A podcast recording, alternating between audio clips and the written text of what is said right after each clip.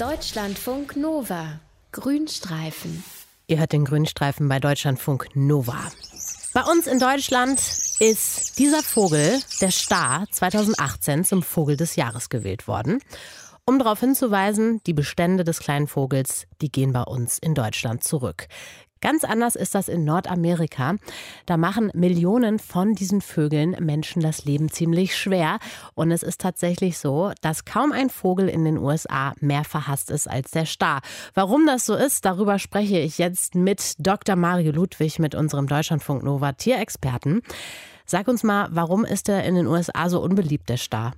Ja, Jenny, weil er dort große Schäden anrichtet. Also da gibt es Millionen von Staren, also richtige Heeren, Heere von Staren, 150 bis 200 Millionen und die fressen dort einfach die Maisfelder, die Obstplantagen, die Weinberge leer. Und so ein Starnschwamm, der kann in 24 Stunden kann der 20 Tonnen Kartoffeln auffressen. Oh, das ist viel. Ja, und dann machen die sich auch noch über das Tierfutter in den Trögen und Scheunen her. Und es gibt eine Studie aus dem Jahr 2009, die hat gezeigt, dass die Stare allein in der Landwirtschaft in Amerika einen Schaden von rund 800 Millionen Jahr jährlich verursachen. Dann haben sie auch noch so einen stark ätzenden Kot, damit machen sie in den Städten an den Gebäuden einen Schaden in Millionenhöhe und dann übertragen die auch noch Krankheiten, zum Teil gefährliche Krankheiten wie Histoplasmose, Toxoplasmose, Newcastle-Krankheit und starnbedingt sind auch schon Menschen ums Leben gekommen. Oh, okay. Was heißt das? Menschen sind wegen der Vögel ums Leben gekommen? Ja, Stare waren sogar für eins der größten Flugzeugunglücke in der Geschichte der USA verantwortlich. Das war 1960. Da ist eine Wolke von Staren in eine Verkehrsmaschine reingeflogen, oh. die gerade von einem Flughafen in Boston, Massachusetts gestartet ist und haben dann die Triebwerke von diesem Flugzeug blockiert. Die Triebwerke sind auf, ausgefallen, die Maschine ist abgestürzt und nur 10 von den 72 Insassen haben diesen Crash durch den sogenannten Vogelschlag auch überlebt. Und natürlich hat dieses Unglück jetzt nicht gerade zur Beliebtheit vom Star in den USA beigetragen. Hm, das kann ich mir vorstellen. Und ich kann mir vorstellen, dass man da sicherlich auch irgendwas äh, unternommen hat, oder? Gegen diese vielen Stare in den USA. Aber ja, also man hat schon 1914 damit angefangen, gegen diese Starenplage vorzugehen, mit Gift, mit gezielten Abschüssen. Man hat immer wieder versucht, die Starenpopulation einzudämmen. Also man weiß zum Beispiel, zwischen 1964 und 1967 hat man in, allein in Kalifornien 9 Millionen Stare vergiftet. Wow. 2008 hat man im Auftrag der US-Regierung 1,7 Millionen Stare getötet. Aber bei einer Gesamtpopulation von 200 Millionen Staren ist es natürlich nur ein Tropfen auf den heißen Stein sozusagen. Mhm. Dann hat man ein spezielles Vogelgift entwickelt, das heißt DRC 1339.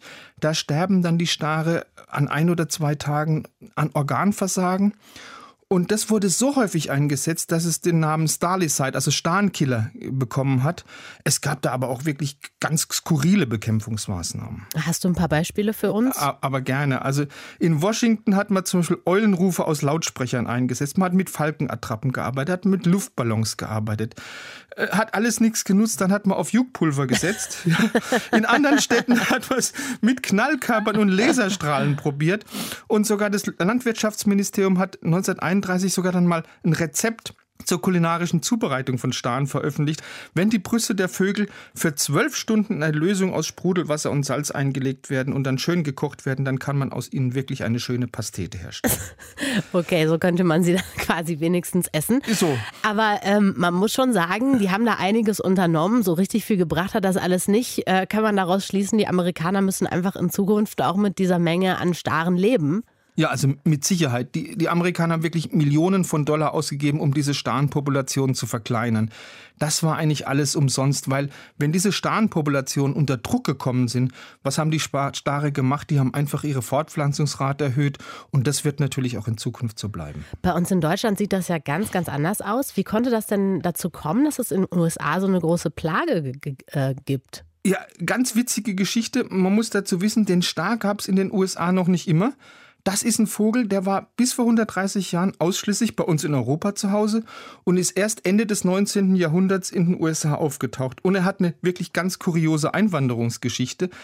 Da war eigentlich William Shakespeare dafür verantwortlich, äh, weil es gab einen amerikanischen Apotheker namens Eugene Schiffelin, der war ein großer Shakespeare-Fan und der hatte die, sagen wir, etwas kuriose Idee, alle Vogelarten, die Shakespeare in seinen Werken irgendwo erwähnt hat, nach Nordamerika zu bringen.